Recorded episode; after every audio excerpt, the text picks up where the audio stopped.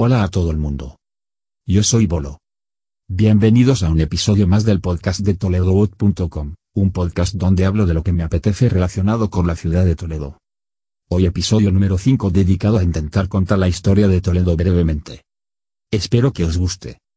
Pero antes, como siempre, ya sabéis que visitando la web de ToledoWood.com podéis encontrar la manera de tenerme como un asistente personal en vuestra visita a Toledo. Os proporcionaré información útil, planes, consejos y soluciones a vuestras dudas de una manera muy sencilla en vuestro móvil.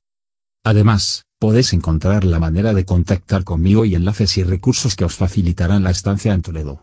Seguro que os ahorráis algo de tiempo e incluso, algo de dinero. Y ahora sí, vamos con el tema del episodio de hoy.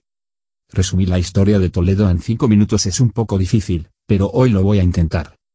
Ya en la época de la Edad del Bronce se tiene constancia de asentamientos humanos en el Cerro del Bú. Este cerro está situado al otro lado del río, justo enfrente de la zona donde está el alcázar de la ciudad. De hecho, se puede ver desde un local que está a los pies del alcázar que se llama Terraza del Bú. Muy recomendable para cenar o tomar algo en las noches de verano toledanas. Pero la historia dice que la ciudad de Toletum, así la llamaron los romanos, se construyó en el año 192 a.C., bajo las órdenes del romano Marco Fulvio Nobilior. Después de la crisis y caída del Imperio Romano, los bárbaros invadieron la península ibérica. Primero los alanos y posteriormente los godos llegaron a la ciudad de Toledo. Una parte de los godos se asentaron y establecieron la monarquía de los visigodos. Bajo el mando de Atanagildo en 418, instauraron en Toledo la capital de su reino. El fin de la monarquía visigoda llegó con la derrota en la batalla de Guadalete en el año 711, en la que los partidarios del rey don Rodrigo fueron derrotados por las fuerzas del califato omeya comandadas por Tariq y Incilla. Ese fue el inicio de la conquista musulmana de la península ibérica. Los visigodos fueron derrotados por los musulmanes. Toledo cambió su nombre y bajo la ocupación musulmana se llamó Tolaitola. En el siglo XI, Al-Ándalus se dividió en reinos pequeños. Toledo se independizó de Córdoba y se constituyó en un reino taifa independiente. La ocupación musulmana dio origen a un periodo magnífico de desarrollo de las artes y las ciencias en la ciudad. En las notas del programa os dejo un enlace de la vista de Toledo desde la Piedra del Rey Moro, desde donde se dice que éste se sentaba a contemplar la ciudad.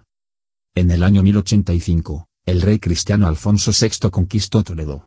La ciudad se incorporó al reino de Castilla. En esa época convivieron en la ciudad los cristianos, los musulmanes y los judíos. Juntos pero no revueltos, lo de la ciudad de las tres culturas es un tópico, en esos siglos medievales, la ciudad de Toledo es sede de la corte y capital de la monarquía castellana. Fue en esos siglos cuando se desarrolló la conocida como Escuela de Traductores de Toledo. Los judíos fueron expulsados de la península ibérica en 1492. La presencia de los judíos dejó una profunda huella en la ciudad. Una parte fundamental de Toledo es su judería que está situada al suroeste de la ciudad. Hospedarse en la judería, pasear por ella y disfrutar de sus encantos forma parte de una visita recomendada a la ciudad. Son muy famosas las sinagogas del tránsito y la de Santa María la Blanca. Os dejo en las notas del episodio un enlace a un video sobre la cultura judía en Toledo. Durante el siglo XVI, reinando el emperador Carlos V, Toledo alcanzó su mayor esplendor. En el casco histórico actualmente vivimos unas 10.000 personas, en aquella época se habla de una población de 50.000 habitantes dentro de la muralla, no me quiero imaginar lo que sería aquello sin agua corriente, ni saneamiento, ni energía eléctrica.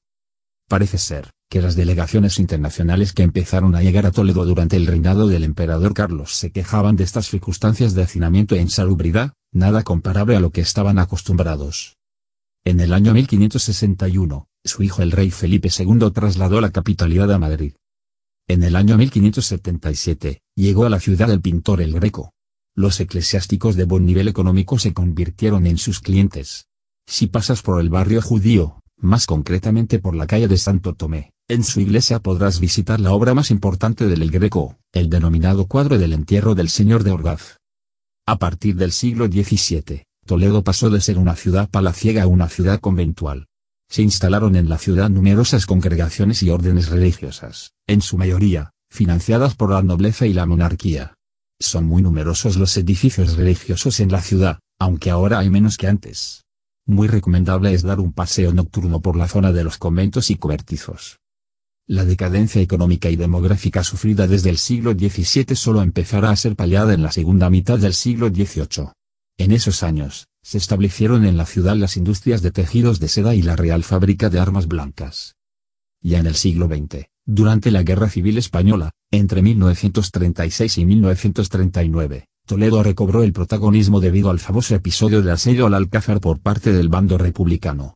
El asedio finalizó con la liberación de los ahí sublevados por parte del bando nacional, vencedor de la guerra. Hoy en día, en el Alcázar de Toledo está la sede del ejército español. Un plan estupendo para una mañana de cualquier domingo porque además ese día es gratis. Después de la guerra civil, la ciudad comenzó a extenderse fuera del recinto amurallado. Con la democracia y la nueva organización territorial del Estado, en 1982, Toledo se convirtió en la capital de la comunidad autónoma de Castilla-La Mancha.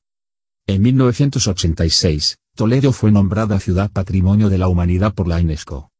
La ciudad desde sus orígenes ha sido hogar de civilizaciones con distintas culturas y razas, las cuales han dejado huella de su paso por Toledo. La presencia de todas estas civilizaciones se puede contemplar cuando se pasea por la ciudad. Toledo es una ciudad única. Actualmente, en pleno siglo XXI, el casco histórico de Toledo sigue siendo una ciudad única e impresionante donde el turismo cobra cada día más importancia, donde un residente es un bicho raro en peligro de extinción y donde desgraciadamente se vive de espaldas a la lamentable situación del río Tajo, testigo desde siempre de la vida en la ciudad y de todo lo que por aquí ha pasado. Espero que os haya gustado este resumen de la historia de Toledo, la ciudad imperial. Ya solo tenéis que organizar una visita de al menos un par de días, os aseguro que merece la pena. Toledo es impresionante. Por último, como siempre, muchísimas gracias por vuestras valoraciones de 5 estrellas en iTunes y vuestros me gusta y comentarios en iVoox. Bueno, pues eso ha sido todo por hoy. Me despido hasta el próximo episodio del podcast, y mientras llega podéis contactar conmigo en la web. Adiós alajas.